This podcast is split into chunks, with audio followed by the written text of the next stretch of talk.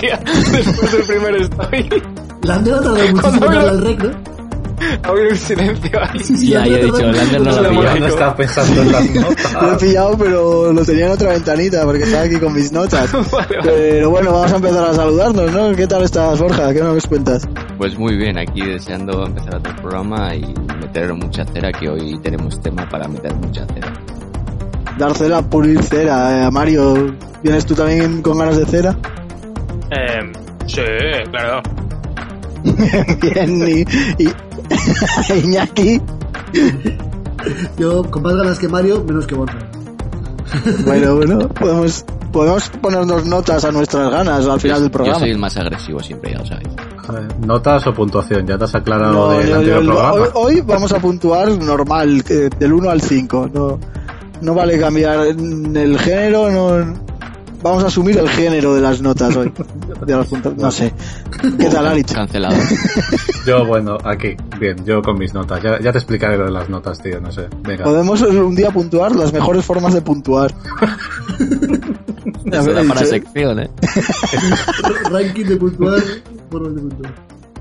Bueno, pues eh, como sabéis, o si no lo sabéis os lo explico, por si acaso empezáis por el 2, que puede ser. Vamos a tener primero... un- Terroristas. Ah, vale. Vamos a hacer el primero un temita así de medio actualidad que comenta la gente tal tal que vamos a debatirlo de- a raíz de una noticia. Luego vamos a tener secciones individuales que las explicaré cuando lleguemos porque si no el podcast dura seis horas. Y por último tendremos nuestro apartado de cinco notas que es una review que en este caso va a ser de la película Disney Soul. Ya estuvimos hablando en el podcast anterior un poquito, muy muy por encima y estuvimos hablando sobre todo de, de Disney Plus, que es donde la podéis ver. Y nada, si, si os parece Chachi Piruli, empezamos ya, ¿no? Chachipiruli. Pues perfecto, bueno, pues eh, todo esto de podcast va a ir un poquito a raíz de Cyberpunk y su glorioso, entre comillas, mm, estreno, llegada a los mercados, como queráis llamarlo. Yo la verdad no lo he jugado, me he aburrido a ver eh, streamers. Si puedo decir uno y yo Juan Macho Gracia, pero bueno, porque se ha comido los bugs. Pero no sé si alguno de vosotros lo ha jugado, o os han quitado las ganas, o... Sí, sí, yo, yo he jugado, yo he jugado, sí. ¿Es tan terrible o se ha exagerado en internet? ¿Cuál es tu A ver. idea? Eh, sí y no. o sea, el problema es que- Gracias. Luego- A ver. y luego No, querrá puntu- y luego querrá puntuar a su forma. A ver, no, coño, a ver, te digo, o sea, hubo mucho drama, mucho tema por el tema visual.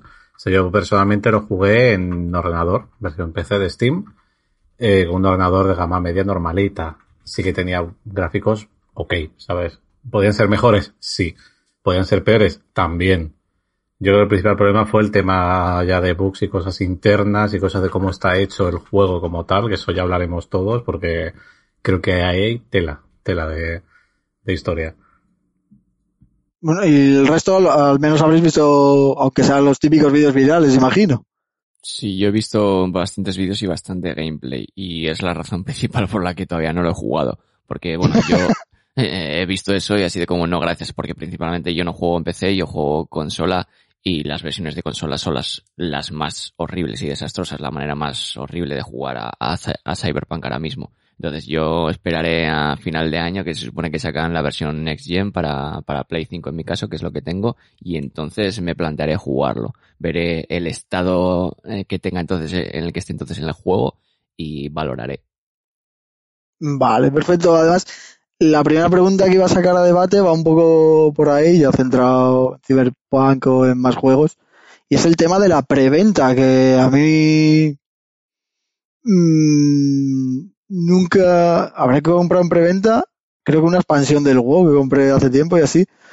Pero ahora que tenemos tanto acceso a, a que hay gente jugando en internet, que hay reviews, que hay antes a lo mejor tenías que esperar a que salga la Playmanía para ver de qué iba un juego.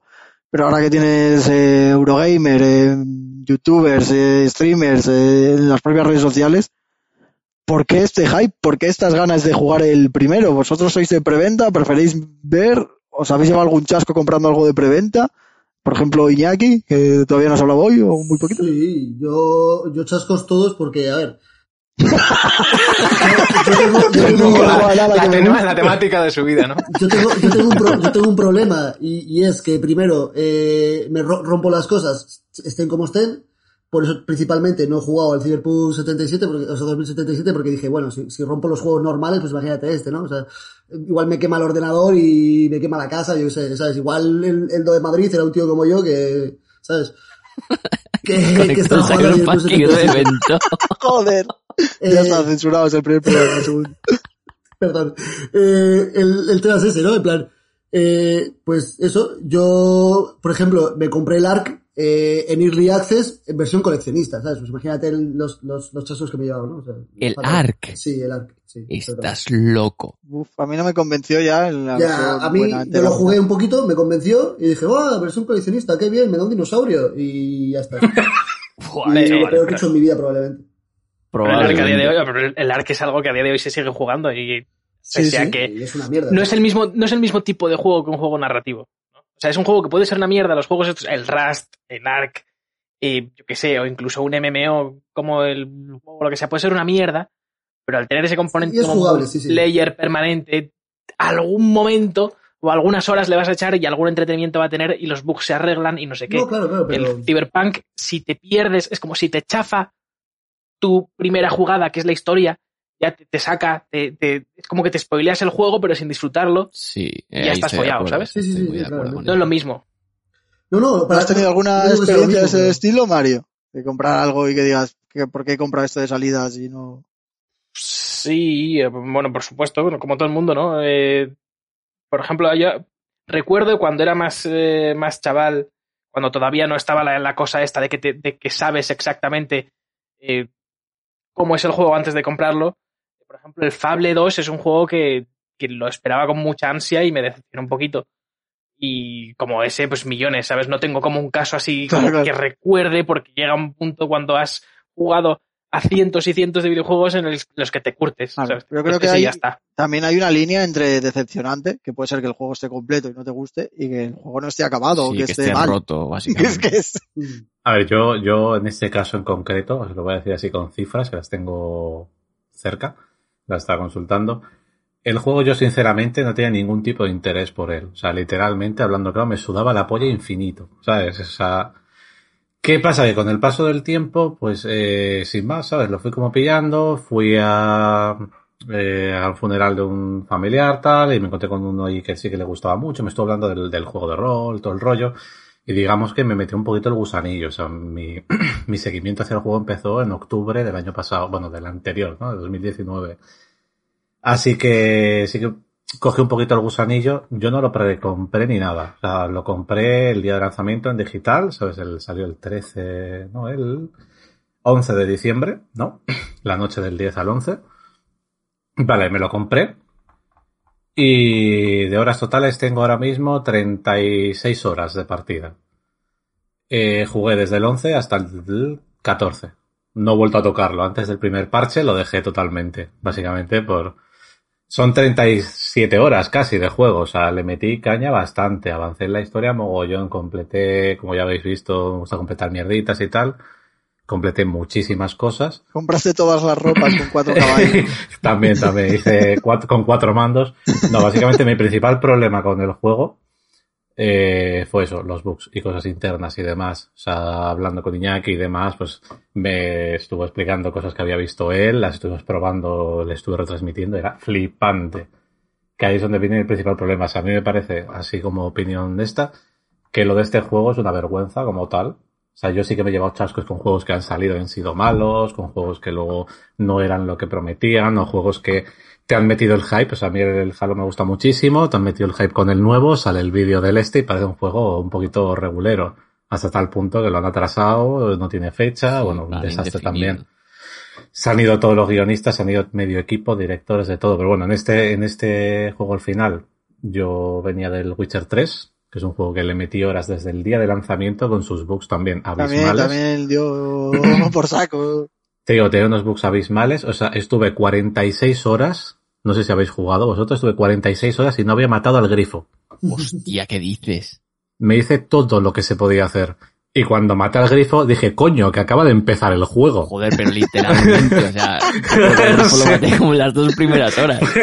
Pues así. imagínate, me fui, me fui por las ramas, ¿sabes? Como tú con, con Warner, ¿sabes? Para arriba y bueno, ya te digo, 45 horas y media más o menos estuve antes de matar al grifo. Yo me puse a hacer subnormal, me hice todo lo que podía y taca. Y Otro sí que juego- había bugs, ¿sabes? juego Pero del no- rollo, un apunte, que me pasó lo mismo, que también tenía bastantes bugs de quedarte atascado y tener que cargar la partida atrás, era el Fallout 3, que según salí del refugio me pulso a explorar, me metí a una caseta a voleo y encontré, no sé si era mi padre mi hijo lo que había que buscar, lo encontré en la primera puta casa que entré, macho. Me comí como horas y horas de juego, pero bueno. No, pero, a ver, pero esos son clásicos de, de Bethesda. Y luego yo creo que son uno- uno- unos cuantos de los debates que ha generado toda esta del, bueno, que son debates que vienen de, de- de antes. Eh, debates como, por ejemplo, eh, la tolerancia a los bugs que debería tener los jugadores. O sea, cuál es el límite, porque es algo que llevamos viviendo creo- desde hace mucho, como por ejemplo todo el juego, todo juego que tiene eh, un, un eh, como un sandbox grande o, o un Sí. open world o lo que sea, acaba teniendo cientos de bugs y también, eh, Ubisoft. ah, porque sobre todo si lo, si lo mira, juegan ahí- eh, millones de jugadores, es cierto Claro. que, que da igual cuánto equipo de, de playtest tengas, siempre va a haber gente que, que encuentre los exploits, encuentre los bugs o lo que sea. Ojo, Al que final- ahí, que ahí en el tema este sí que el tema de bugs, a ver, sí, o sea, los bugs al final son incontrolables en cierta medida. Eh, pero el problema ya es cuando te fallan ya las mecánicas y programación ya del juego, que es el caso de este, de este juego de Cyberpunk, que en ese sentido es desastroso.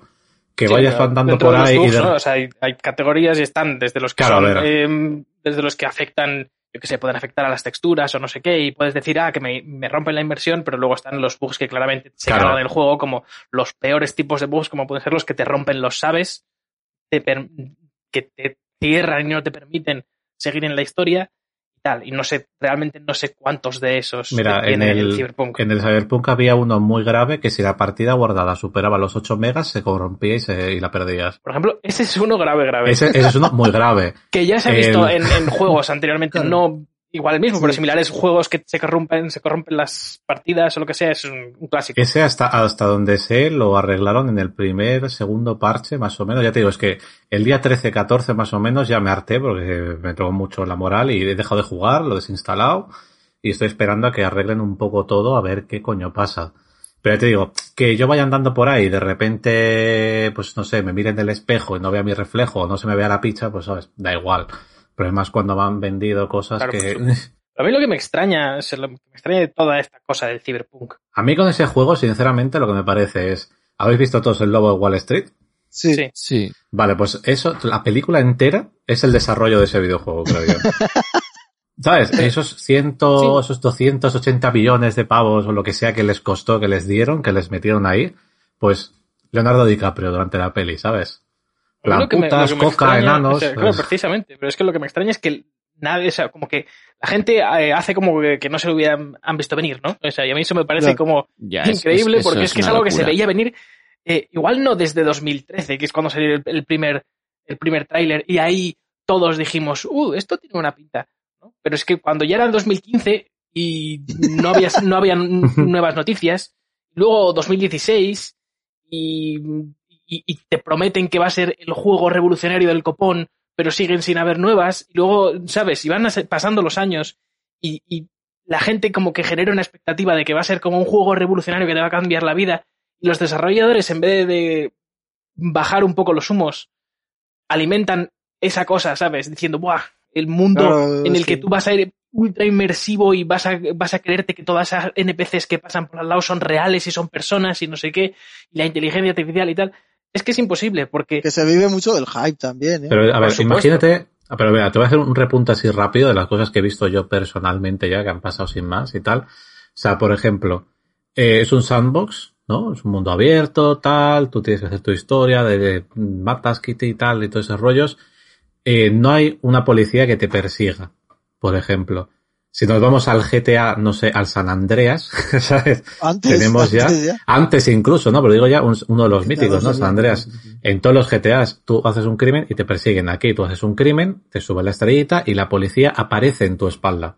Se teletransporta. ¡Zum! Hombre, eso es lo mismo que ocurre en el GTA, solo que eh, Vale. la implementación es peor. ¿no? Porque Claro, pero en tú en GTA el- también los coches de la policía Claro. aparecen ahí y luego Pero tú en el aparecen GTA lejos y se van tú- acercando. Mario, tú en el GTA Mira, Sino que los tú en el. GTA, tú en el GTA te subes a un coche y te persigue la policía. ¿No? O sea, No, pero, pero, está- quiero decir, pero también en el Sí, GTA la policía spawnea Mario, dinámicamente para perseguir. Pero yo lo que te solo estoy que no diciendo es, es que- no es tremendamente obvio, no es tremenda. es o sea, que tú está estás en este juego, hecho. en este juego no hay ninguna persecución, o sea, no hay un coche patrulla que te siga. Sí, van solo hay agentes de- espalda, sin más. Agentes de policía que españolan en tu espalda o en delante. Son más o menos como la gente Smith, ¿sabes? Claro, sí, pero Claro, pero eso en un juego, O sea, En un juego de estas- de repente, de estas gente, cualidades- aparecen tres policías. tu, tu, tu, tu. o sea, si en un juego de, de esta- de este tamaño, un juego moderno, de, con estos estudios y con estas historias, que encima luego hay gente que tiene los huevos de decirme, jo, es que CD Projekt es un estudio indie, eh, indie, indie me los cojones. de la ¿sabes? India, ¿no? Pero, pero bueno, lo que te estaba diciendo.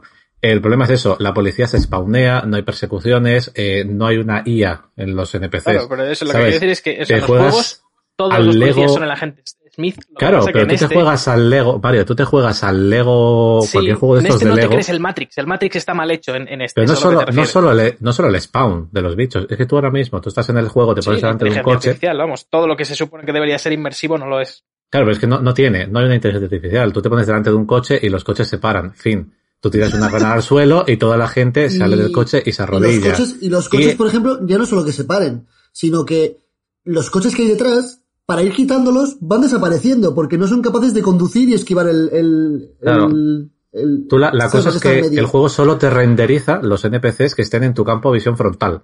Si tú estás en una calle llena de gente, tengo, ya te lo puedes saber si quieres, tiras una granada o disparas, la gente ¡oh! y empieza a correr como pollos descabezados. Te giras y vuelves a mirar y no hay nadie, la calle está vacía. Ha desaparecido la gente, ha Sí, desaparecido los coches, ha desaparecido todo. sí. Incluso Yo eso no lo sabía. Yo eso no lo sabía. Eso me dijo Iñaki, mira, pruébalo. Pues el stream y nos estuvimos descojonando, porque claro, son cosas que igual en el momento está- no te estás fijando, pero digo yo, 10 años de desarrollo, no sé cuántos millones, un estudio que ha tenido tanto dinero, tanta historia y me estás haciendo esto. Algo es por- gravísimo. por- el motivo principal por el que esto ocurre es porque da igual cuánto dinero metas en un proyecto, si solamente es el videojuego, si no estás metiendo ese dinero que costaría billones, muchísimo más, en la tecnología. Es decir, Cyberpunk ha intentado hacer una cosa que no se puede. Es decir, ahora mismo, con la tecnología que se tiene, no se puede hacer un mundo tan detallado por la, Mario, por la- la cantidad de memoria RAM que ocurre, ¿sabes? Que- que- que tampoco- requiere eh, en- pero, o sea, así, extremadamente detallado, pero con toda esa Mario, densidad. Mario, tampoco hay extremo detalle. O sea, es un juego en el que, por ejemplo, tú haces tu personalización principal que es penosa. O sea, hay muy pocas opciones. El Monster Hunter tiene 50.000 opciones más, por ejemplo. Y mira que el creador de personajes Monster Hunter no me gustó nada. Pero, Pero en este juego Monster tienes... Hunter solo tienen que renderizar eh, un personaje y un monstruo. Vale, pues en este juego solo renderizan el personaje del monstruo que está delante de ti. Pero, es que delante el puedes mapa... tener como a 60 personas, por lo que he visto, o más, ¿no? Eh, no, no, a ver, ya te digo, el juego no tiene tantísima potencia, no es tan grande como te quieren hacer creer. O sea, es bastante escaso. Creo que de punta a punta eran, no sé si eran dos, tres minutos, te lo pasabas en un coche o una moto. O sea, a mí me parece eso de, sabes, un poquito de vergüenza. Tiene momentos y tiene iluminaciones y tiene cosas preciosas, porque he hecho algunas capturas muy chulas y muy buenas, pero claro, en 2021, ¿sabes? Un juego en el que tú te creas el personaje y luego in-game no le puedes cambiar el pelo, el peinado, no hay excusa para, no, es que la tecnología, el renderizado, tío, el pelo, por Dios. No, no, ¿Sabes? En el San Andreas, en el San Andreas crecía el pelo. ¿Te gustó San Andreas, eh? Coño, es que es un juego que tiene... En San Andreas te podías muscular. Sí. ¿sabes? Es que te podías San Andreas muscular. es el top. Pero es que el San Andreas, el Fable, en el Fable te vuelves gordo, te vuelves delgado, En te este vuelves juego- demoníaco, te vuelves no sé qué. En este juego tienes un tipo Sí, en de cuerpo, Skyrim nada también, más. ¿no? Te podías convertir en... Pero aquí estamos hablando ya de cosas de diseño que no tienen por qué compartir No. los juegos, ¿no? O Coño, pero, a ver, eso de es- San Andreas y- Vale. Pero Mario, un, Vale. un juego de este tipo, en el que te puedes hacer eh, mejoras cibernéticas si no tienes una peluquería para cambiarte el Sí. peinado, es A mí, a mí, obviamente, también me parece un poco de ridículo, pero... Un o sea, me- tipo me de cuerpo. un poco ridículo, Mira, pero tampoco, un tipo de tampoco cuerpo. sería algo por lo que Pero el tema es un que se han juego, en olvidado- sentido. O sea, es como quiero que Hombre, los a ver, Mario, el tema es que se han En- olvidado a de ver, en muchas el cosas, momento- se han olvidado de muchísimas cosas. O sea, Tú imagínate, se tú han imagínate que has mucho. publicitado porque hay, hay vídeos y cosas en las cuales te están diciendo totalmente inmersivo, vas a poder crearte tal cual, tienes todo el componente de rol más profundo de la tal, y luego tienes un juego en el que te pones un pe hay pe- creo que eran eh, 20 peinados, o y tres cositas en las uñas y poco más, eh, y luego no tienes nada, no tienes opción, no hay vuelta atrás. eres eh, cuerpo de, eh, pues no sé, cuerpo femenino, cuerpo masculino. Luego te puedes poner la pinga que quieras. Tienes tres pingas y ya está. Pero claro, yo por ejemplo, si eliges el cuerpo masculino, te puedes poner vagina, pero te puedes poner tetas. Por ejemplo, a ver, una me- cosa otra cosa, otra cosa súper guapa, súper inversiva del mundo súper detallado. Si te pones las tetas grandes, la chaqueta Ah, te pone las tetas claro. medianas inmediatamente y cuando te quitas la chaqueta. Es eso, da igual el, tip- da igual el tamaño de pecho que te pongas, da igual el tamaño de pecho de tetas que te pongas, porque el juego, la ropa, la del modelado, como coño se quiera llamar, está hecho solo con el tamaño estándar. Hay solo tres tamaños de pecho, ¿sabes? Al final, da igual si te pones el pequeño, te pones el grande, vas a tener siempre las, el media, en las escenas, en, en todo, en lo que sea. Eh, no sé si habéis visto lo mítico, el trailer este viejo, la imagen, la chica esta que tiene como unas guadañas en las manos, Sí. ¿no? Una de estas, esta mejora te la puedes hacer. Eh, esa mejora, cuando tú entras en modo foto o lo que sea, no aparece. O sea, esa mejora solo la ves tú hacia adelante, cuando están tus brazos delante. Si tú miras desde fuera, o miras una, o mueves el modo foto o lo que sea, o por ejemplo te miras en un reflejo o lo que sea, no te salen. ¿Sabes? Es ese tipo de cosas que va más allá, es que falla Sí, o sea, tremendamente en todos los aspectos. Ahí sí que sí que le falta mucho tiempo de desarrollo, porque el hecho de que salgan cuando estás en primera persona es porque los sprites que ocurren en primera persona son suelen ser en todos los juegos distintos que los que ves en tercera persona. Por ejemplo, tú en el counter, cuando tú te ves a ti mismo, tu arma y tus manos, no es el mismo modelo que las armas y las manos que ve otra gente cuando te mira. Es decir, de tu modelo en 3D. Claro, Todo el claro, porque personaje. Está más detallado o lo que sea. Está más, sí, está más detallado y, y está escogido con un ángulo y una luz. En el. Borderlands, en el Borderlands mismo, tú por ejemplo tienes el arma, tú apuntas, pero la persona que está contigo, los demás pe- pe- jugadores, no te ven como apuntas en Claro. el movimiento real. Es lo mismo, pero claro, si tú entras en el modo foto lo que sea, vas a seguir viendo tu arma. En este caso, las mejoras y demás, aparte de lo mismo, son Sí, bastante o sea, es, es escasas. clara falta de tiempo de desarrollo. la, y- la personalidad, y de, de poner guarrear las cosas en plan de bueno, así te digo, la apañado. personalización, te digo, la personalización malísima. Personajes, diseños y demás, buenísimos. Yo no te digo nada. Hay personajes súper chulos. La historia está muy bien, en ese sentido me gustó bastante. Pero es una historia que ya te digo, en 31 horas me he hecho todas las 31, no, 36 y pico, 37 casi. Me he hecho todas las secundarias, me he hecho todo lo que hay que hacer en el juego y estoy en el final del juego casi. ¿Sabes? En plan rollo, pues te quedas como, joder. En 36 horas no es. O sea, es decir, estamos obsesionados con No, pero no eh, es la cosa esta de las Mario, el mil horas, pero Mar- 36 horas no es, Mario, no es poco. llevo, mira, llevo en el Yakuza, el último que ha salido, el Yakuza Laika Dragon, llevo 58 Pero el horas. problema, Sí, sí, sí, no, no, no, ese no es Vale, el el problema no ya. son las horas, Sí. Mario. El problema Claro. es qué tipo de juego es y lo que te están vendiendo. Claro, Porque tú lo que viendo es es, que- es el tipo de juego que es y lo que te están vendiendo. Te están diciendo que después del Witcher 3, que, que, que son mil horas de juego, son bastantes horas de juego, te están diciendo no, va a ser más inversivo, más no sé qué, con más rol, y las conversaciones no tienen ningún, ninguna decisión. Eh, en Por 36 supuesto, a, acabas eso, Iñaki, eh, eso es precisamente lo que quiero decir, que la cantidad de horas que le echas al juego o, o que tiene supuestamente el juego de contenido no valen nada, lo que importa son la calidad de esas horas y desde luego Pero- parece que el Cyberpunk eh, Pero ya no solo la calidad, otro. no solo la calidad, sino que lo que te, lo que te venden. Porque yo si me, si, si yo si me compro un Halo, por ejemplo, sé que la historia me la voy a pasar en 12 horas, en modo extremo y con todos los logros, probablemente.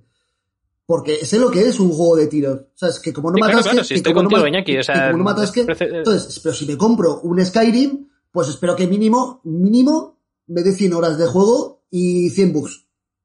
¿Sabes? Sí, 100 que misiones encima que no puedo la- acabar y 100 misiones que voy a completar, yo qué sé. ¿Sabes? La duración de, de la campaña y todo eso, el, único momento en el que nos hemos enterado realmente es cuando han empezado a enviar eh, el juego a la prensa para que haga reviews y ahí es cuando, pues, eh, webs, IGN y demás, ha sido cuando han empezado a decir lo que duraba en realidad el juego, pero hasta Y- entonces, y que eso, eh, CD Claro, Projekt ha estado que- hypeándolo. Que es, es que no sé si habéis visto también que hubo, que hubo polémica porque todas las imágenes, todas las cosas que enseñaban eran en PC. PC, sí. Ah, Eh, sí. decían, decían que todo en la, en la generación de la Play 4 y todo esto era, se veía genial, no sé qué, por los tal. cojones. Y muchas revistas y muchos medios pedían las copias para hacer los análisis y se Y por ahí los solo, tuvo solo secuestradas. enviado, sí, sí, solo han enviado códigos de PC.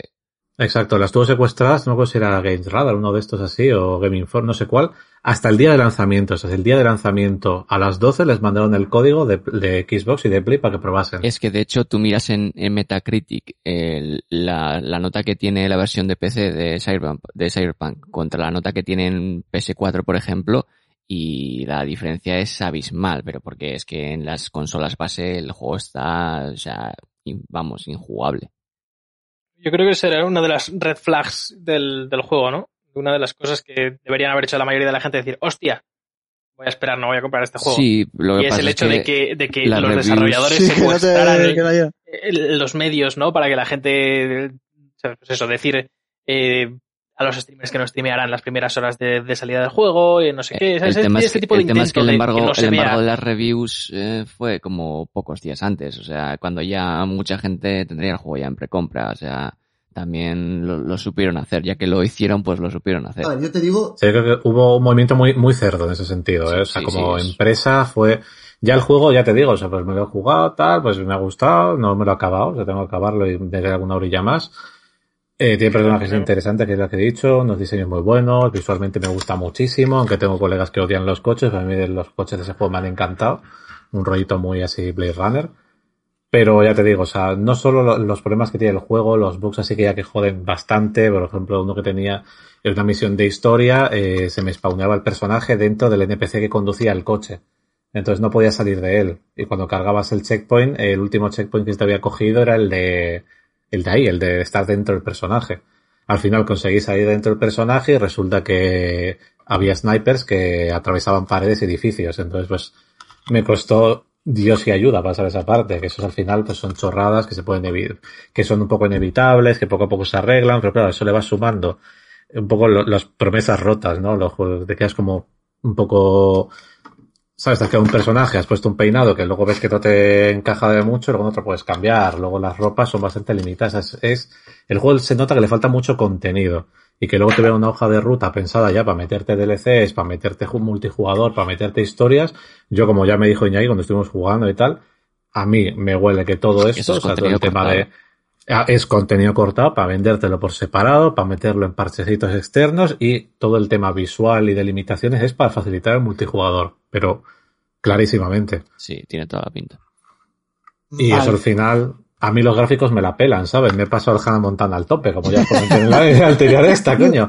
Y juego cualquier mierda que me, que me encuentre y demás, pero, ¿sabes? En este caso me dolió el hecho de eso, de que, joder, ¿sabes?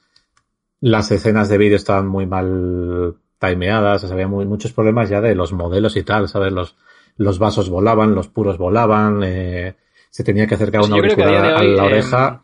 los bugs se consideran como inevitables, pero el problema no es como los bugs, el problema es cuando se van sumando tantos Claro, y pero encima en y te afectan a tu juego de, de- de tal manera que al final eh, te rindes, ¿no? Que no quieres Claro. seguir jugando esa mierda Eso- porque Claro, es que eso es lo que me pasó, de hecho, o sea, es que al final Eso con quería tantas cositas que pum. para terminar ya un poco con este debate, una última pregunta que, que si no nos ponemos a hablar ya de los vasos del Cyberpunk, pues yo creo que ahí he establecido el límite hoy. No, es que cuando ves al personaje, así como lo último que voy a decir de eso, que se tiene que poner un pinganillo en la oreja y el pinganillo es un vaso que se mete por el cerebro, es como, es increíble. ¿eh?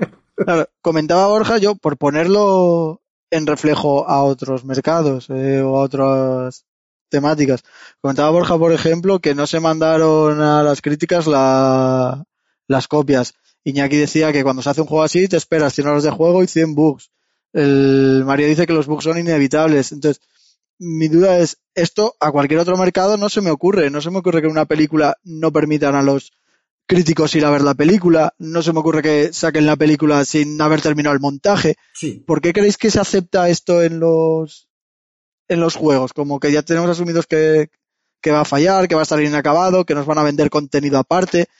Los DLC y es todo vuestra, esto al ya, final- eh, funcionando, eso te iba a decir, tenemos como Sí, sí. asumido que en el mundo del videojuego nos van a vender las cosas mal y rápido y ya nosotros nos apañaremos a, a comprarnos una gráfica mejor o a comprar el DLC de turno o a pagar el online aparte.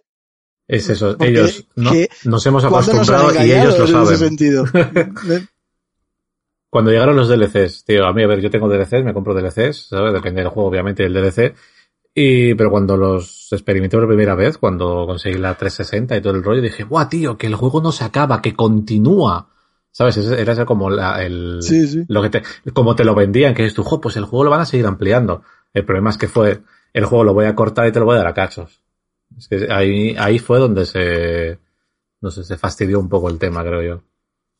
¿Y cómo veis vosotros esto? Yo creo que Eh, el punto no es tanto que, que aquí nos comamos cosas que en otros mercados no, porque los bugs de un juego, digamos que serían como un poco los gazapos de las películas, ¿no? Y tú no creo que exijas a alguien que, Claro. que las películas no tengan gazapos. Antes estaba hablando, el, el capítulo anterior, Borja estaba hablando de cuánto valía hacer WandaVision, y el otro día he visto una foto de que Visión no tiene el brazo pintado de rojo en una puta escena, que es como hijo de la gran puta, que te costaba pintar el brazo de rojo cuando lleva una camisa Joder. con botones que se le ve el brazo, tonto el culo. Y el tío, el tío que va en vaqueros en el Mandaloriano, por ejemplo. Claro, Ese- ese es claro, te voy a ¿eh? reventar, te voy a reventar la boca. O sea, que 200 millones para que le pintes el bracito de rojo, tío. Pintar el brazo de rojo, por favor. O sea, que se ha pintado de rojo entero, que son media hora más de maquillaje, cabrón.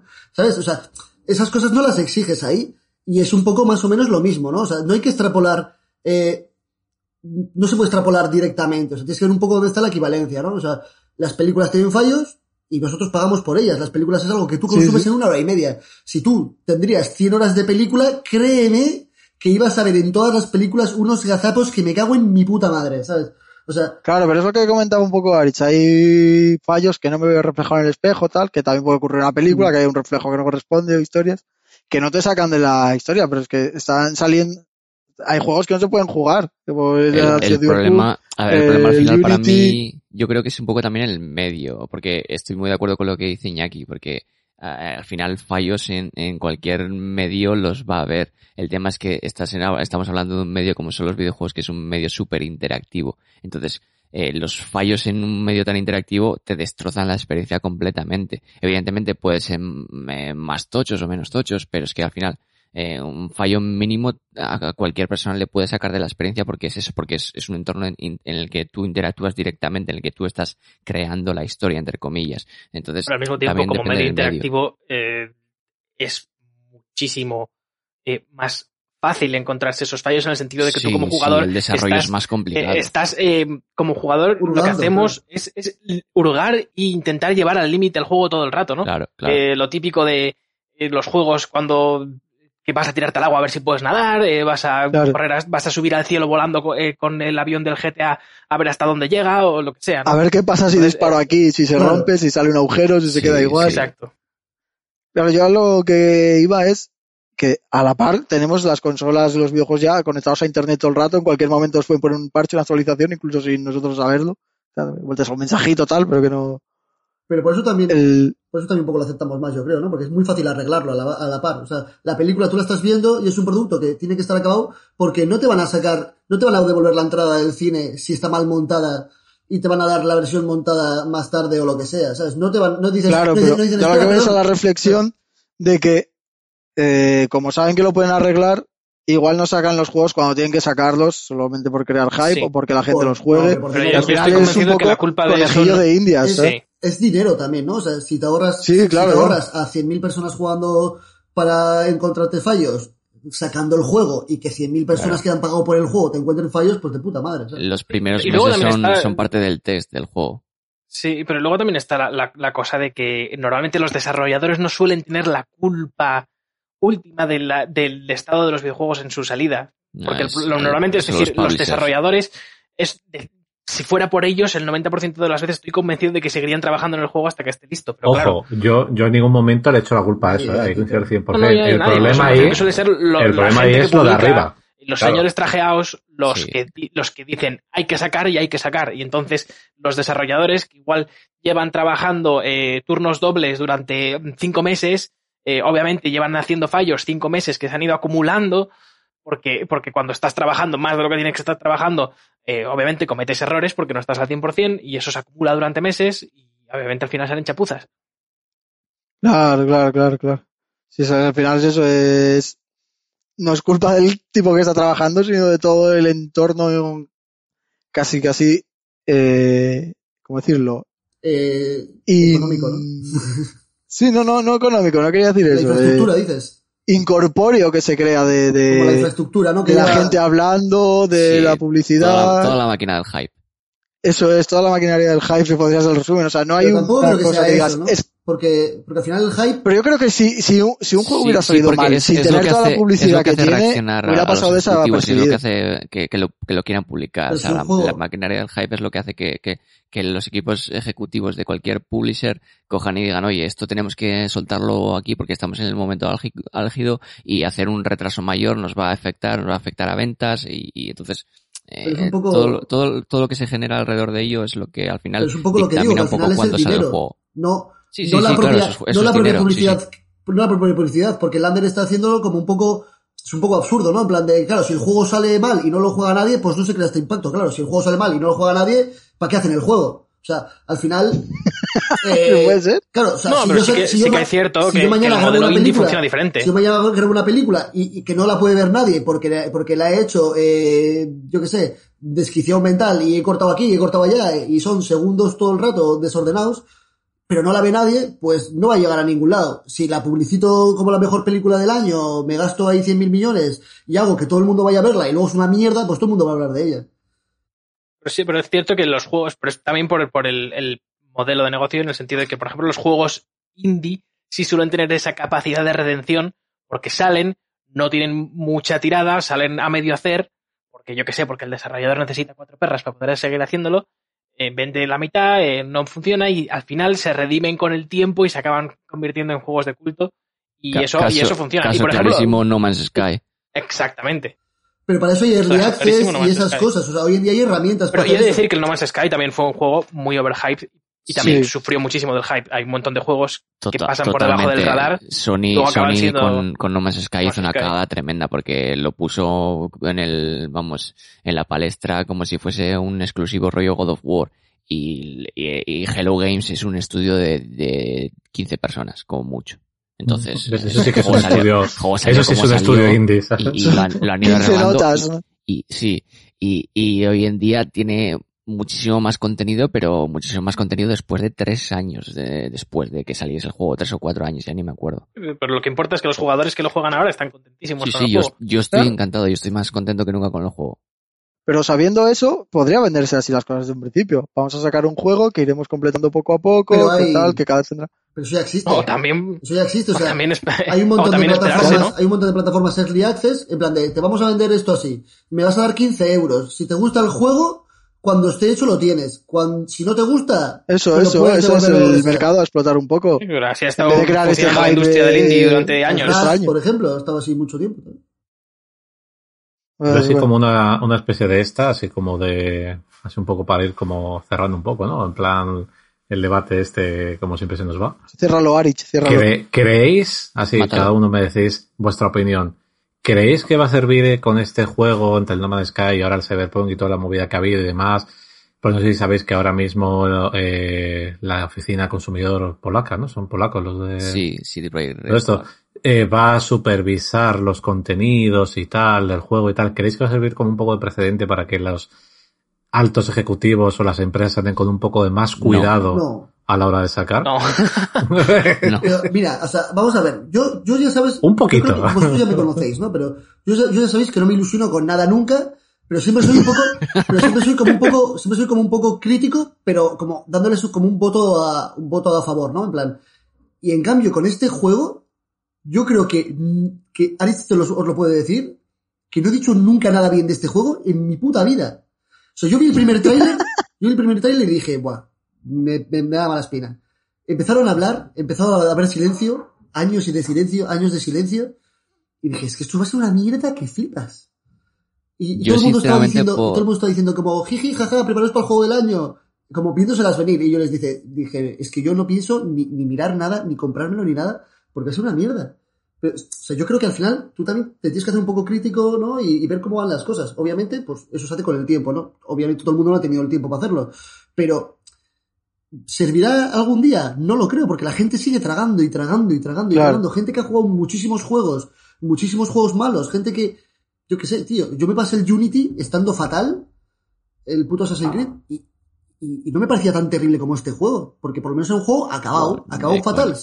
Sí, pero coño. Mira, yo el Unity, yo el. Unity ya te digo, no tuve tantos problemas tampoco. Yo lo, tu- lo tuvimos a la vez. Ah, yo lo jugué ya arreglado. Era, salida. bastante infumable, ¿eh? sobre todo, no sé cómo estaría en PC, pero en consola era bastante infumable. No, Porque no, en consola. Yo lo jugué en aquel consola. momento en consola. Y a los se frames, por los frames segundo se, bajaban, se bajaban los frames por segundo a 20 cada 2 por 3 eh, el bugs había, vamos, eh, todos los que quieras. Sí, sí. Pero aún así yo creo que en- estoy con Iñaki que no era tan terrible No, pero ya como te digo que, ya te digo que la gente no, no aprende y lo peor, y lo peor no es la gente que no aprende, sino que las compañías sabiendo eso, pues se siguen aprovechando normal, ¿sabes? Normal. Pues somos imbéciles. Eso.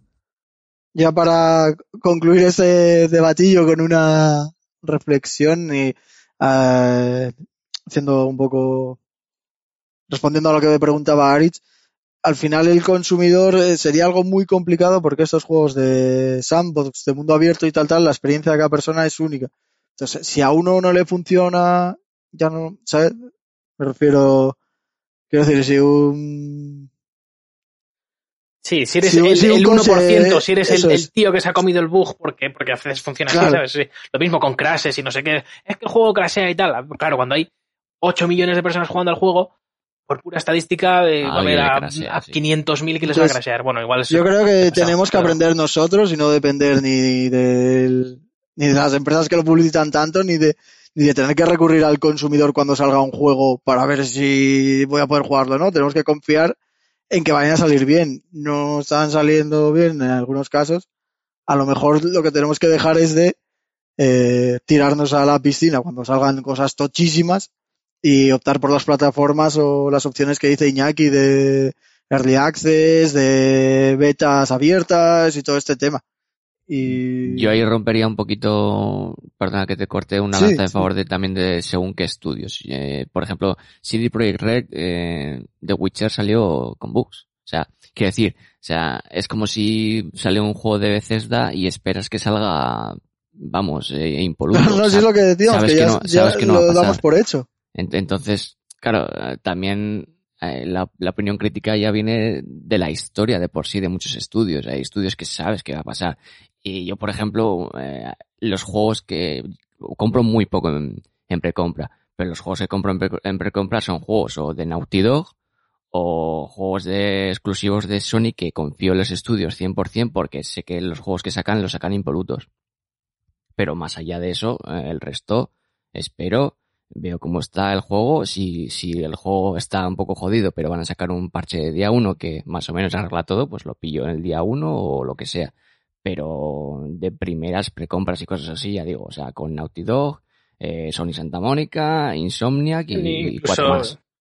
incluso con estudios eh, de confianza, por así decirlo, la precompra en sí es un absurdo. en el Sí, a ver. Eh, la lo- única- yo lo hago muchas veces si ¿cuál quiero es? jugar el primer día sí o sí y para poder ¿Cuál es el descargarlo el día anterior. Para o poder sea, ¿Cuál es el descargarlo el- aliciente por la predescarga?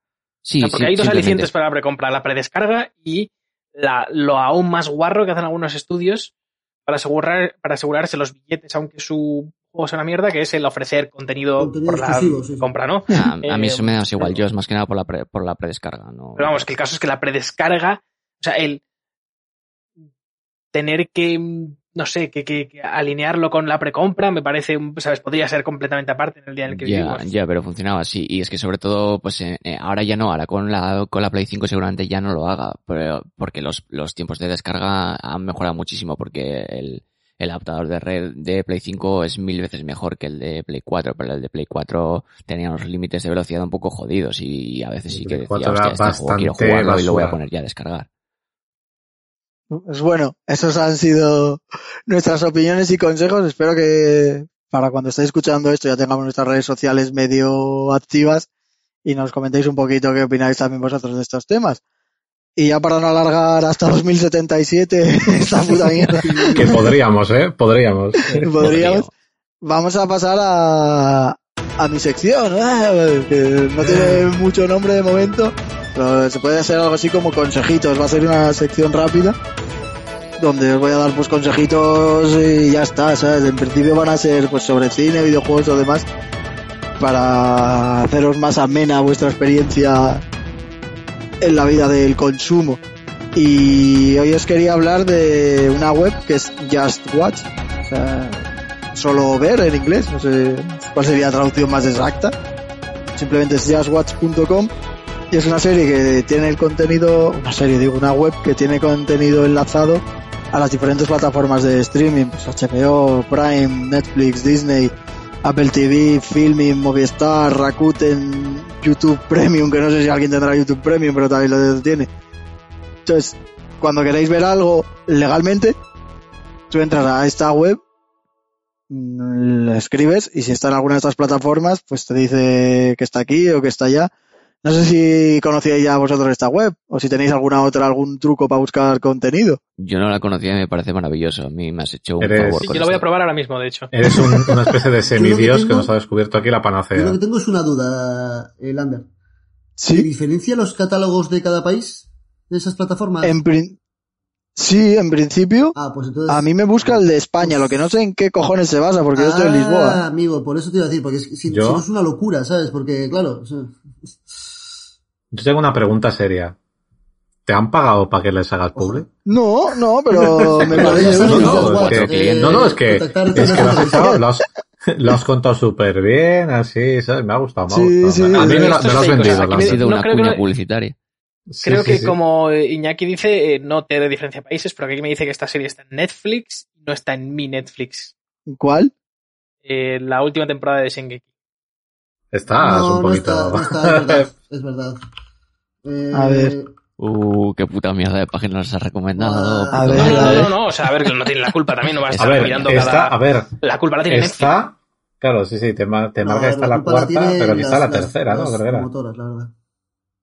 Mira, de todas formas, Sí si te está fijas la abajo... tercera temporada. No, de está la parte Esperas. 1. Lander. Espera, ah, bueno, espera. pues está, te dice está la parte de la temporada Espera, 3, pero pero, no te dice abajo- las abajo- partes, la web. Pues no, no, o sea, aquí, me, aquí me abajo- está diciendo según capítulos Mario. que están capítulos que no están, ¿sabes? Es decir, me está diciendo que están tres capítulos que son de la parte 2, que aquí me dice que están en Netflix, pero no están y probablemente estén en Netflix USA todas- o en lo que sea. De todas formas, ¿No? Mario, Mario, si te fijas abajo, abajo en la pestañita te pone ver ahora, mejores precios, te dicen qué plataforma está y te dice streaming en y te sale elegir España, Alemania, Argentina, ¿Y qué Australia, Austria, Brasil. Ah, mira, ahí se elige el país. Pues ver. mira, eso no lo sabía yo, lo han descubierto ahora mismo, Ari. España. A ver, eh, es una serie, la web también es, eso es lo que le está liando a Mario, también es tipo informativo, eh, entonces te dice todo lo que hay de la serie, que hay cuatro temporadas, te dice cuáles son los nuevos episodios, pero en Netflix están, Ah, vale, sí, que- están las tres primeras solo. eso es, te dice lo que hay, por ejemplo en Prime pone que hay dos temporadas. Y hasta aquí el tutorial de Jazzwatch. De Jazzwatch. y ya está. No sé si, que la verdad que es eh, un poco locura, o sea, ya no con o sin esta web, saber dónde tienes que ver las cosas, porque es que es, por ejemplo, eso, Sí, pues, se los titanes, ya no te digo en qué plataforma está, pero es que hay que hay series que una plataforma, o sea, hay series que una temporada está en una plataforma y otra está en otra. Es como, ¿pero O qué está películas. pasando? Sí, ¿sabes? o, o eso, en plan, que tú luego buscas en Google, buscas la serie que quieres ver y te aparece netflix.com barra BR. Y es como, ah, está en Netflix, pero no, está en Netflix Brasil, ¿sabes? Y es como, ah, vaya, carajo. Buah, caray. Pues nada, y ese es mi consejito, no tengo nada más que añadir. Me ha gustado tu consejito. Menos mal que hoy está están las Sí, secciones está cortas y podemos hacer fino. este podcast de una duración normal. Sí, ese podcast va a ser triprofesional. El consejito segundo que os voy a dar es que escuchéis la sección de Iñaki porque no tiene nombre. El, es el nombre. O sea, no es que no tenga nombre, sino que el nombre no tiene nombre. Pero explícanoslo tú mejor. Vale, pues básicamente, eh, como, como yo vivo del rédito ajeno, lo que voy a hacer es buscar sinopsis que me parezcan poco claras, en principio de películas, pero yo qué sé, no, no voy a cerrarlo a nada, ¿no? O sea, yo voy a buscar como una descripción, una sinopsis de algo, y leyendo eso, eh, vosotros vais a tener que adivinar qué, qué es. Probablemente, como hoy lo será rápido, he, bus- he buscado dos, ¿vale? Porque una me parece muy obvia, pero la quiero hacer hoy porque además viene, viene a cuento con algo que se ha comentado al principio y hecho ilusión, yo qué sé. Entonces he preparado dos. Eh, si va muy Va, rápido, perfecto. hacemos las dos. Si no, pues uno. Tampoco hay prisa, o sea, tengo varios preparados. Soy una persona eh, aplicada. Va, a mí dos me parece bien. Sí, Venga, sí. pues vamos con el primero. Eh, son películas las dos, ¿vale? Creo que las Vale. hemos visto todos. Entonces, el primero es Por 25 pesetas. ¿De, de dónde es la sinopsis? Es de, de Netflix De- estas dos. Es de Netflix. Vale. Eh, ya te digo que para otro programa voy a preparar otra sección de, de otras, de otras plataformas de streaming que Para me no parecen de mucho mejores porque estoy hasta la polla de hablar de Netflix, la verdad, y hay muchas mejores. Y entonces, y entonces yo Parece que te pagan, tío. voy a hacer otra sección porque esta sección era para vivir del rédito ajeno, me voy a molestar un poco y voy a buscar algo útil que daros, no esta puta mierda, pero bueno. Eh, la primera es, haz millones, toma suficientes drogas para matar un caballo, haz lo que tengas que hacer, pero hazlo de traje. El Suits. logo de Wall Street, tío. A ver, no, no digas si está bien, vamos a apostar cada uno por Lander una. y Mario. Es que lo del traje más explotado. Iba a decir Breaking O sea, Bad, Han, pero han dicho, no han tiene dicho el lobo de Wall Street y Suits. Hazlo de traje. ¿Puede ser Drag King, la peli esta coreana? ¿Y Mario? Uf, está difícil porque es como que me suena haber leído esta sinopsis. Pero A ver, repítela, por no favor. me sale. Haz millones. Toma suficientes drogas para matar un caballo. Haz lo que tengas que hacer, pero hazlo de traje. Con lo de las drogas igual sí que es el lobo. Sí, bueno, tiro por el lobo también. O sea, lo No vale repetir. Joder. Mario. siento, es, es lo que hay, ¿sabes? Como la tengo ahí, pero es lo que hay. Venga. Pues sí, es el lobo de Wall Street, como os ha comentado al principio, me hacía ilusión. vale. Me, flipa sí, que sí. la descripción esté en imperativo. Sí, sí, sí, Sí. sí, yo, yo, vamos, me he sentido, me está pegando golpes en el pecho cuando la he leído. Buah, de loco. y os voy a poner otra. Como esta sabía que se iba a adivinar rápido, pues eh, he decidido buscar otra. Y es, un comando investiga que una señal de auxilio de un planeta ajeno descubre que extraterrestres mutantes arrasaron con casi toda la población. Independence Day. Buah, Mario. Chaval. Uf. Lo voy a repetir, lo voy a repetir. Un comando que investiga Sí, sí, una señal de auxilio de un planeta lejano descubre que extraterrestres mutantes arrasaron con casi toda la población. Es que no tiene comas y antes me ha quedado sin aire. Stargate. Eh, Borja, ¿Starship Troopers? Eh, Aritz. Prometheus. No habéis aceptado, Buah, no habéis acertado ¿No? ninguno. O sea, es que. ¿Puede ser es que- Transformers? no, tampoco. Y si decís otra, otra, otra, otra cada uno, yo creo que tampoco vais a acertar. Mario. A ver.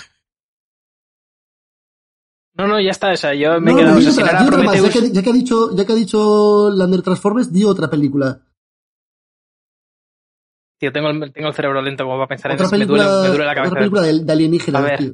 Con un comando. Invasión a la Tierra, yo ya... Venga, pues, eh, vas, por. Mario. Venga, Borja, di otra.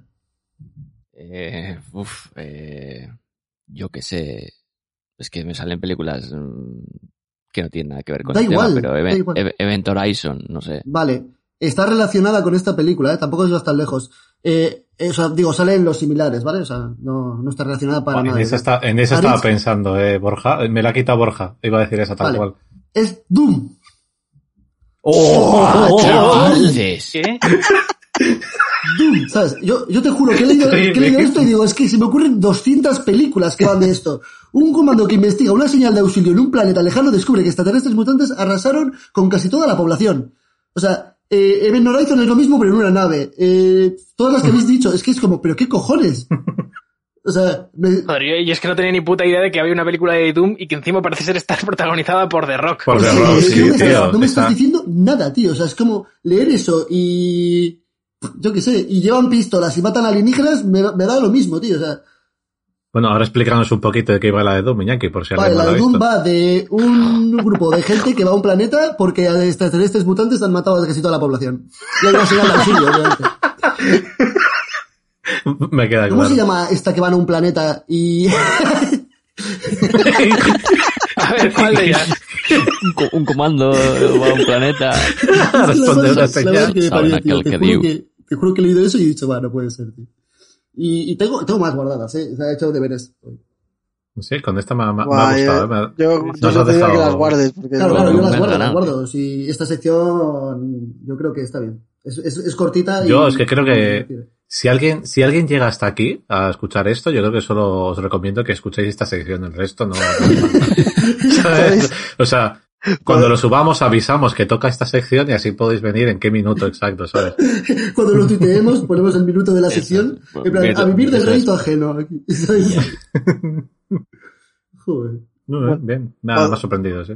podéis parar aquí el podcast ya, haciendo caso a Aritz, o ya si estáis loquísimos de la cabeza podéis continuar, que vamos a cerrar ya el programa con la última sección, que es nuestra review, nuestras cinco notas. Ah, en este caso, va una película, que es la última de Pixar, la podéis ver en Disney Plus, y se llama Soul.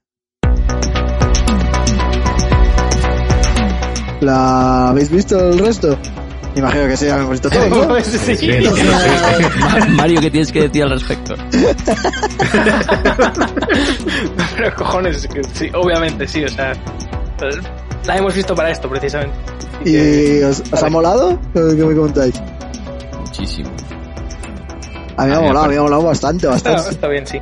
Sí, a mí me ha ¿Os ha, gustado. os ha gustado más que Muerto al 2020 del programa anterior?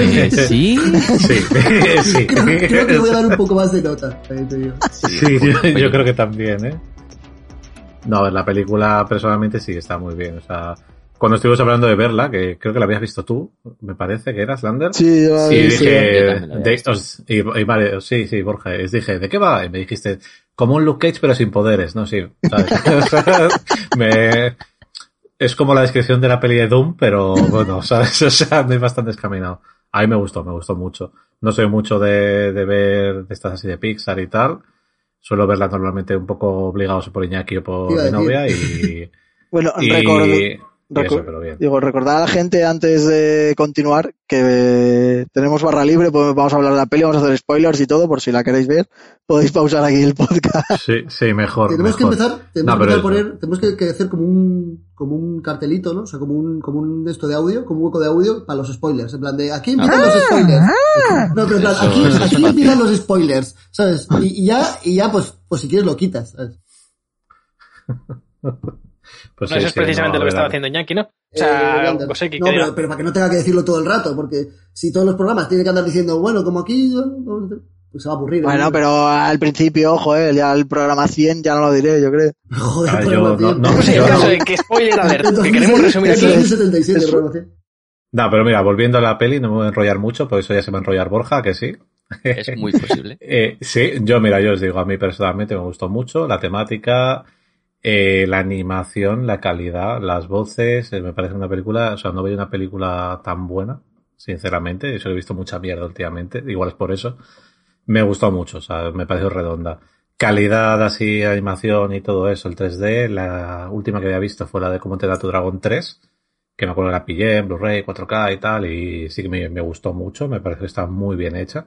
Pero con esta me, o sea, estaba como un gilipollas con la boca abierta, viendo las escenas, la iluminación, o sea, una pasada, una barbaridad.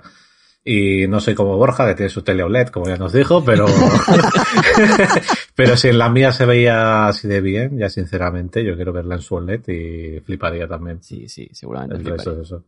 Temática, pues lo mítico, ¿no? El mítico mensaje de niños, tal, todo esto, es como muy bien, bastante Eso es reflexivo. de lo que podríamos hablar. Por poner un poco en contexto, aunque imagino que si estáis escuchando estas reviews o que no nos hayáis hecho caso o que ya habéis visto la peli, básicamente la película es de un músico que consigue una actuación, su actuación estelar en la vida, digamos, y justo cuando va a ir a, al escenario, a la sala del concierto, por el camino se muere y va un poco de cómo intenta su alma volver a la tierra.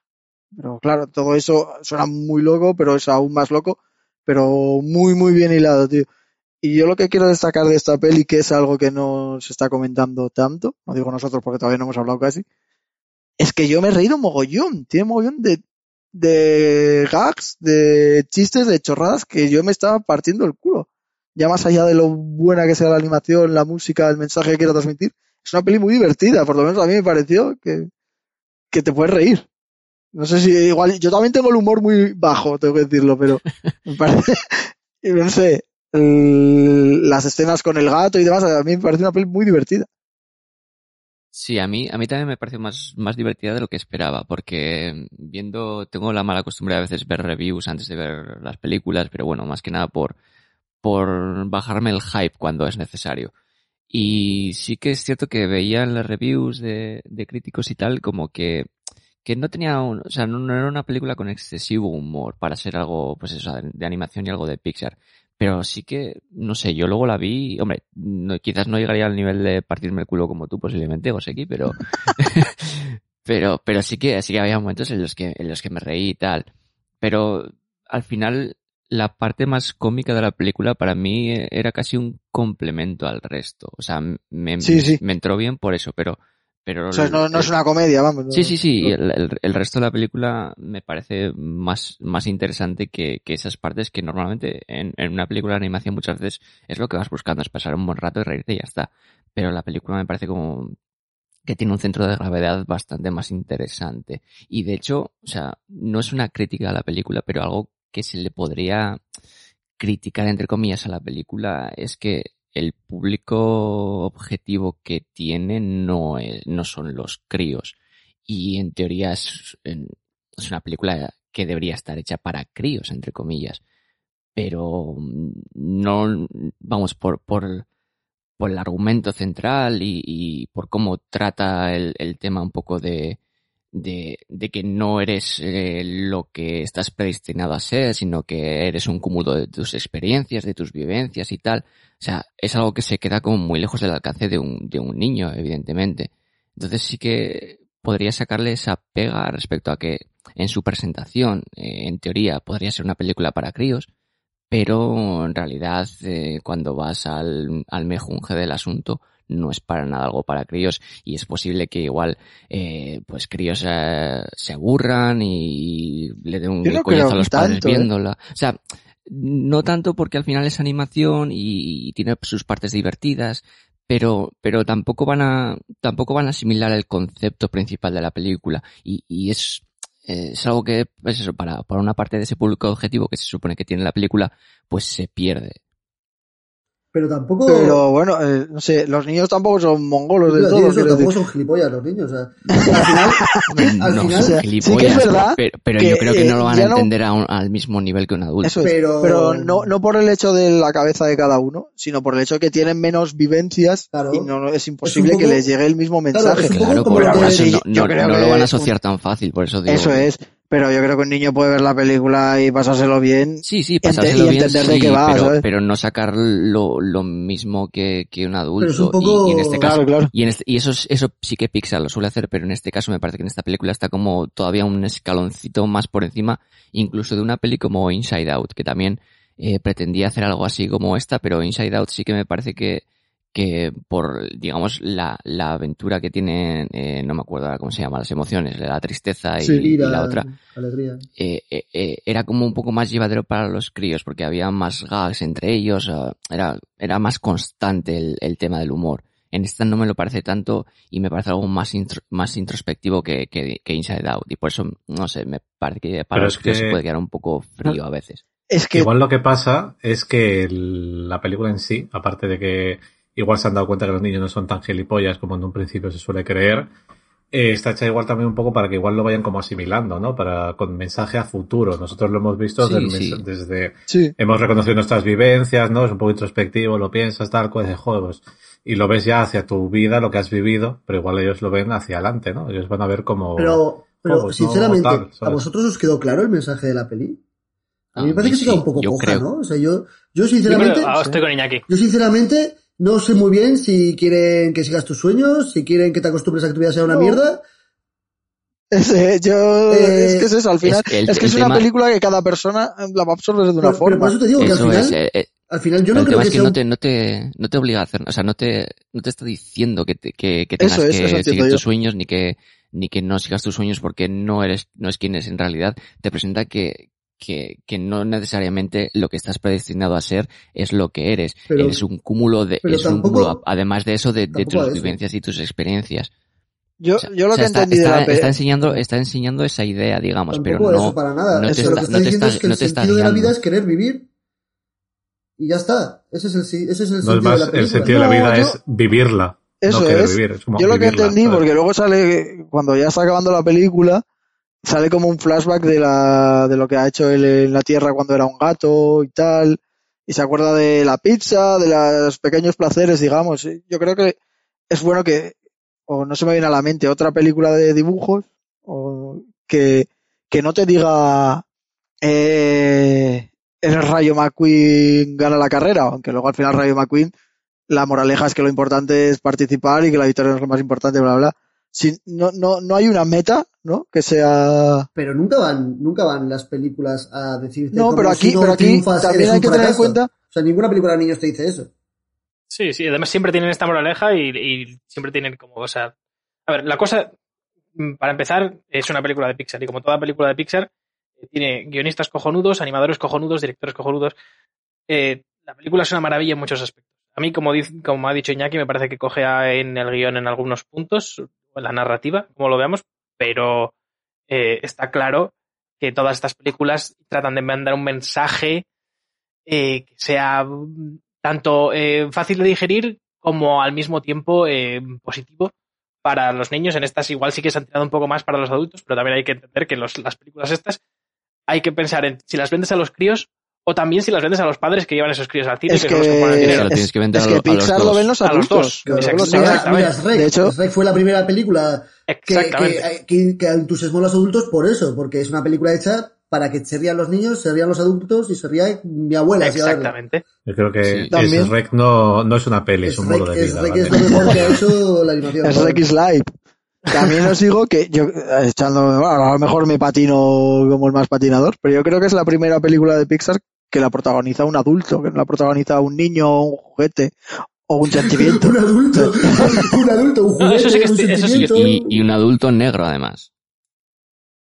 Que, Bueno. también, que también es algo que me gustó de la película, o sea, no ya por el, porque sea negro y el hecho de la inclusión, sino el hecho de que mm, es, es un actor negro, o sea, perdón, un personaje negro, está claramente, eh, se ve el, un poco, se presenta a la comunidad negra, eh, en- evidentemente en ese caso más en Estados Unidos, por, porque la película está situada allí claramente, pero me gusta que tampoco l- No se lo centra hace ahí, el ¿no? centro de atención, eso es. Eso sí me que es algo mucho. que Sí, yo Es- pensaba que la Eso, es que película iba a eso, tirar es que eso es súper Eso necesario es. para todo, tío. te lo, te lo, Yo, te lo pe- yo pensaba que enseña- la película iba a ser más un, eh, una especie de enfoque sobre la comunidad eh, Eso es, te lo enseña, te lo, te muestra, pero no te lo, no te lo mete por la garganta. Y de hecho, curiosamente, eso es algo que, bueno, yo eh, sigo en YouTube a, a unos eh, hombres que hacen reviews y tal, que son, son negros todos, eh, se llaman Double Toasted, les hago así un poco de publicidad sin querer y queriendo, eh, que, que hicieron una review de esta película y es que ellos mismos eh, consideraban que eso también era algo positivo porque eh, que como que ellos viviéndolo en primera persona muchas veces sienten que desde Hollywood se hacen películas eh, apelar al tema de la comunidad negra, queriendo metértelo hasta el garganchón y no es la manera muchas veces de hacerlo, que a veces algo tan sencillo como la, la escena de la barbería, que es algo que representa para ellos muy bien su cultura y, y el hecho de su comunidad, está, les parece que está súper bien hecha por eso, porque es algo que, que simplemente te, te abren la puerta a, a que lo veas, ¿sabes? No, Claro. no, no te lo fuerzan. Y de una manera, y de una manera muy sutil y con sentido, ¿sabes? En plan, Eso es, eso es. en plan, no, no es, no es una película en plan de una barbería de hacer gracia y, y solo la barbería y se centra en la comunidad negra y todo es de negros y para que veas que son negros, pero te lo plantean como algo totalmente ajeno y que solo pasa en el barrio de negros, sino que es una película que, que trata de eso, pero, o sea, trata de ese, o sea, va, está, sucede ahí, pero podía suceder en cualquier sitio y a mí eso sí me gustó mucho porque era como, es, eso es. joder, pues, pues está bien, ¿no? Eso Empezar es. a, a tener personajes mm, diferentes que no Porque se base final- su, De hecho, que no se basa en la película es en que sean diferentes, sino que, que que sea una persona así- que se muere y da igual que sea negro, eh, indio o Claro. tailandés, ¿sabes? Precisamente Claro, así es como normalizas el tener personajes más diversos. o sea, Claro, claro. No, no haciendo de ello eh, un mundo, sino eh, haciéndolo natural. Claro, además, la gracia de esa escena es que entra en la barbería y le pregunta al barbero que qué tal está. Sea, no. Otras escenas igual de barberías de negros es como. ¡Eh! ¿Cómo han quedado los Lakers? coñas, no sé qué, ¿sabes? Es como Sí, que, claro, de hecho- como, como, el- como en Coming to America, en la del, del príncipe de Zamunda. Escenas como las de esa barbería. que por cierto, se supone que van a sacar la segunda parte. Sí, sí, eh, vi el trailer y fue como, uff, quiero verla, pero no, no sé, es raro. Así como, como pregunta, Borja, que no, yo en la película fui totalmente virgen, ¿sabes? No sabía nada, sabía que existía y poco más, no había visto nada, ¿sabes? Yo vi Soul y dije Soul, vale, Soul, pum, música, fin, ya está. Luego no, va más allá, ¿sabes? Pero Eh, guionistas, directores, cosas, ¿hay negros en el este? O sea, ¿lo han el guionista y codirector sí. Eh, de hecho, eh, como curiosidad, el, el co-guionista y codirector, que ahora no me acuerdo el nombre, eh, lo buscáis, que no cuesta nada. Bien, bien, de- bien hilado, bien hilado, ver. Eso es. bien, bien hilado. Es el guionista de... um, eh, ¿Cómo se llama la película? Eh, Una noche en Miami, que es una, eh, una película que ha dirigido recientemente eh, Regina King, que es una actriz eh, también negra, que es buenísima actriz y es la primera película que ha hecho y la película está súper bien. O sea que como, como curiosidad y hilándolo también, recomiendo muchísimo ver Una noche en Miami porque es una película muy muy buena. Es básicamente sobre también es ahí sí que es el discurso es más sobre el tema de la comunidad negra, más más en- enfocado a ello.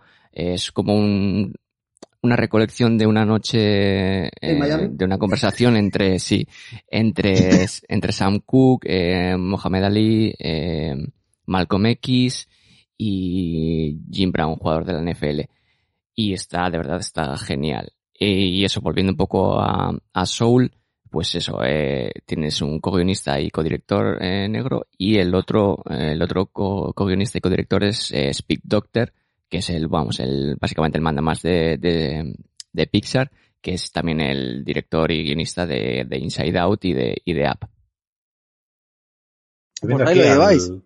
Al Ken Powers este, ¿no? Ken El- Powers, eso es, eso es. Eso es. Eh, se ha hecho un poco autobiopic, ¿no? O sea, estoy viendo unas fotos, tiene el bigotito, la cara Sí, tiene, tiene un recuerdo, sí. Tiene un toque así como majillo, majillo al Pero para, personaje. para eso ¿no? está, ¿no? O sea, ¿qué cojones? Yo si Hombre, hago... no, ya. Sí, si, joder. eh, si me apetece ponerme, pues me pongo ahí, te, te digo. Claro, no, la verdad que el personaje funciona mucho, ¿eh? No, Es majete. me parece- Es majete, la verdad que Sí, no. me cae, cae bien, cae bien. Sí, y, y en general ayuda mucho todo el cast de, de voces, está muy bien. Sobre todo el, el villano, bueno, villano, decir villano en Pues esta sí, me película es, un encanta po- esa voz, es un poco sí. relativo, pero la voz de Terry, que Sí, es Terry, el, que les persigue cuando van al mundo real y todo eso, esa voz es genial, o sea, pero absolutamente genial. Pues bueno, no sé si tenéis que añadir alguna cosita más o podemos dar ya las notas. Eh, no, o sea, a mí me, sobre la película algo que sí que me gustaría añadir como de la- las dos cosas en las que he visto que flojeaba, eh, porque primero diré lo que, lo que he visto que en lo que es tremenda, que es obviamente eh, el manejo de las emociones que tiene la animación y que tienen los creadores de, Pixar, que ya nos lo han hecho una vez tras otra. Siempre que hacen una caemos todos y a todos nos cae la lagrimilla porque lo hacen perfecto. Porque saben exactamente qué teclas pulsar. Pero en lo que viene a ser la narrativa de la peli, un par de cosas que me flojean es eh, el debate sobre el que habéis hablado antes, de nature versus nurture, que viene a ser como la naturaleza contra eh, el desarrollo, eh, en el que sí que me parece que queda un poco, que, que le falta un poco de claridad en la peli por dónde quiere tirar. Mí me pasa igual. Eh, y, y hay un poco de falta de narrativa en, en ese aspecto, por ejemplo, eh, ¿dónde quedan las memorias entonces? Porque están en el alma, pero están en el cerebro. Eh, ¿Por dónde va ahí?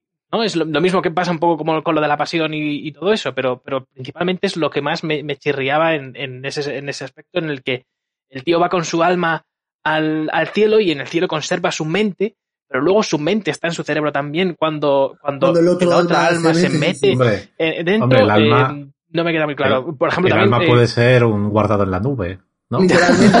Yo- el, el, el- el disco, el hard disk, ¿no? El hard disk pues es sí, el puede cuerpo ser, no y sé. también alma la nube. el momento en el que mm, eh, el tío sale del gato, eh, el gato debería morirse, pero luego, ¿por qué el alma del. del- porque Eh, el gato eh, ya se había lo ido del gato- al, al lo de- side, ¿no? gato, Lo del gato yo lo estuve pensando y fue eso. Yo quiero entender. yo quiero creo que cortaron un poco, ¿no? Porque al final, la persona que cuenta las almas de los gatos, me imagino que será otro Terry, pero gato.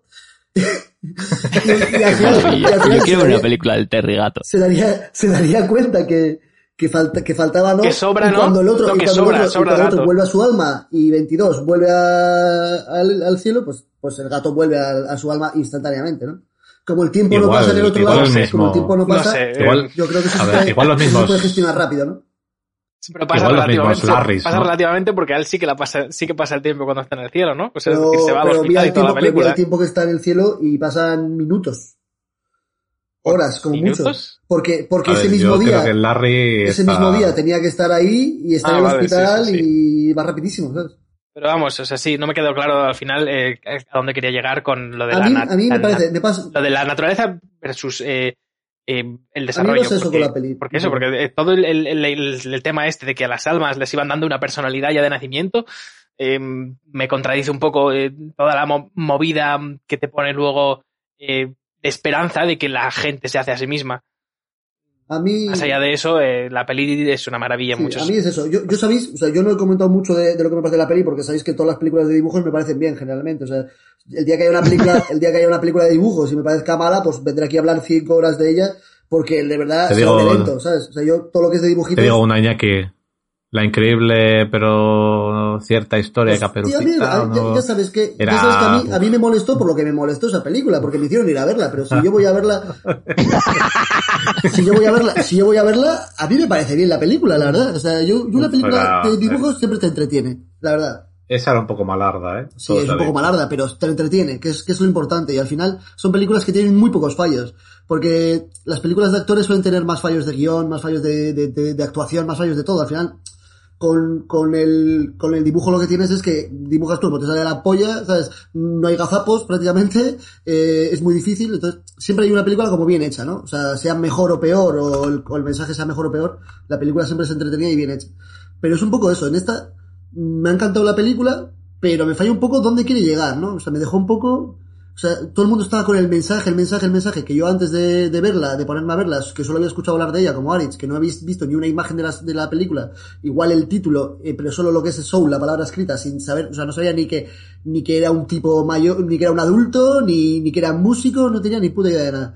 Y la gente era como, guau, no sé qué, escuchaba cosas como la van a estrenar en los hospitales, no sé qué, Soul. Y dije yo, Hombre, y dije eso- yo, eso- y dije eso yo, ya y es dije yo, flipar, Pixar eh, ha llegado al punto álgido y ha hecho un- una película de qué pasa si las almas tuvieran alma, ¿no? Que al final va un poco de eso la película. Entonces, entonces, ¿no? O sea, llegan al punto álgido de, de qué pasa si las, si las almas tuvieran alma y es la película en la que menos entiendo el concepto de dónde me quieren llevar. Es como cabrones. O sea, además he hecho una película de emociones que tienen alma, de juguetes que tienen alma y en la que las almas tienen alma. No, no me, no me enseñas dónde quieres llegar, tío. ¿no? Me ha dejado un poco, el Yo- mensaje me ha dejado un poco frío, la verdad. Pero la película, muy bien. Mira, yo quiero, 10, 10. yo quiero añadir una última cosa antes de dar la- la- las puntuaciones, ya no hablo más, antes de dar las notas o lo que quiera Lander hoy. Dos cosas que me pasaron con la peli fue que yo creo que sí que le faltó algo de metraje, que algo habrán recortado, porque se me hizo bastante corta, igual esas partes que no encajan bien, ¿no? Eso que no, no ves dónde llega y tal. Igual otros 20 minutitos, media horita, yo creo que aguantaba bien hilado. y Explicando qué hubiese pasa con el alma del gato. Un poco, exacto, sobre todo Con eso. Y los, y lo siguiente, yo, yo os digo, yo es que la vi, ya te dije, o sea, sin saber nada de ella. Y de hecho, cuando estaba viendo, yo no sabía por dónde iba a tirar. Y cuando empieza a andar por la calle y tal, digo, ¿a qué hora se muere? Y luego se muere. Dije, coño, pues se ha muerto, ¿sabes? Me, fue una sorpresa, ¿sabes? ese, ese, ese plot twist es loco, ¿eh? Claro, pero si tú ves Yo tampoco todo es como sabía, en yo no los cinco primeros minutos de la película. Claro, claro, yo es que no sabía nada, claro, entonces yo estoy viendo así y digo, bueno, pues está así de música, tal, no sé qué, y de repente se empieza que si eh, la obra, que si no sé qué, que si no sé cuál, ¿sabes? Se pan cuando caen los ladrillos, cuando le va a pillar el coche pero no, y luego se cae por una alcantarilla y se muere, digo, coño, pues mira, se ha muerto, ¿sabes? No me lo esperaba, o sea, ahí Sí, me, sí. me sorprendieron. La verdad que ahí está, ¿no? empieza la película. Es como que te cambia la película ahí. De repente estás viendo otra ¿Sabéis cosa. a lo que no le sobra metraje? A este podcast. Vamos a las puntuaciones. Vamos, a poner sobre 5 y ya elegís vosotros que son 5 notas, 5 estrellas, 5 Entonces, almas. ¿cinco redondos o cinco Ay. se pueden No, se partir pueden, o no se se pueden se pueden partir, pero del 1 al 5. Eh, En medios solo. en medios y en cuartos, en Vale, en cuartos. Vale, vale. De hecho, voy a poner, iba a ponerle un 4 sobre 5. Voy a poner un 4 con 25. Voy a subir un poquito, porque es que me ha gustado, la verdad que se me ha gustado muy bien. ¿Se puede mejorar? Por ejemplo, una notaza, no creo que nunca pongamos un 5 a nadie, en- pero Vale, bueno. sí, yo le voy a poner un, un 3,5 porque pese a que... Mira, incluso un 3. O sea, pese a que me ha gustado, me ha gustado bastante, creo que de, de ahí a, a la perfección eh, hay mucho camino. Y Borja, por ejemplo, Yo un 4. Iñaki, Yo le voy a poner un dos y medio. Pero, pero a ver, tener en cuenta que el anterior fue un 0.25, ¿sabes? Entonces, Sí, yo voy a ser, el duro. voy a ser el duro, voy a ser el duro. La movida es, la movida es lo que digo, ¿no? O sea, las películas de dibujos están bien, pero tampoco me ha sorprendido prácticamente nada. Me ha gustado mucho, pero me ha gustado mucho dentro, pues de eso, de lo que más o menos sabía que me iba a gustar. No me ha vuelto loco. ¿Sabes? Me la, me la vería otra vez, pero es que me veo todas las películas de dibujos las veces que haga falta, entonces no, ¿sabes? Y Aritz, Yo le daría, un- le daría un 5 eh, por el tema visual y calidad como tal, pero vamos a jugar todo en general, sería un 4. Eh, porque a mí personalmente me faltó saber sobre el gato y, y nada, fuera coñas ya un poquito más de música, un poquito más el es rollo sí. Mira, ahí estoy Sí de acuerdo contigo. lo Sí, es verdad, falta. a mí también me Para. Para llamarse Soul y que vaya un tío que toca jazz, la música mm, es como muy anecdótica al final. Pero es que no es ese soul, no es ese Ya, soul. ya, ya. Eso, podía, podía haber tocado un Soul. O sea, la carencia, la carencia que tiene que tener de música esta película para que Aritz, la persona que no aguanta las canciones de las películas, diga que le faltan canciones. La madre que me parió. Coño, pero aquí las canciones pues están guapas, ¿sabes? Gente No, pero justo en esta peli sí que encaja. Que haya como. A ver, a mí, lo, que- a mí lo que no me gusta es que me hagas términos medios. O me haces un musical o me haces una película. Fin, tío, ya está. Y, y que haya música no significa que tenga que haber cancioncitas Claro, claro, Disney. eso No, eso, no, eso, eso, a ver. eso en Pixar no suele haber. ¿no? Pues nada, yo creo que ver, podemos despedirnos ya, ¿no? Nos vamos. Sí, podemos Bonitas chapar, estas sí. notas, Cantando, eh, cantando un mundo ideal, señora Sí, ahora, espera. Pues nada, seguid esperando. Cinco saludos. Seguid, seguid. Adiós. Adiós.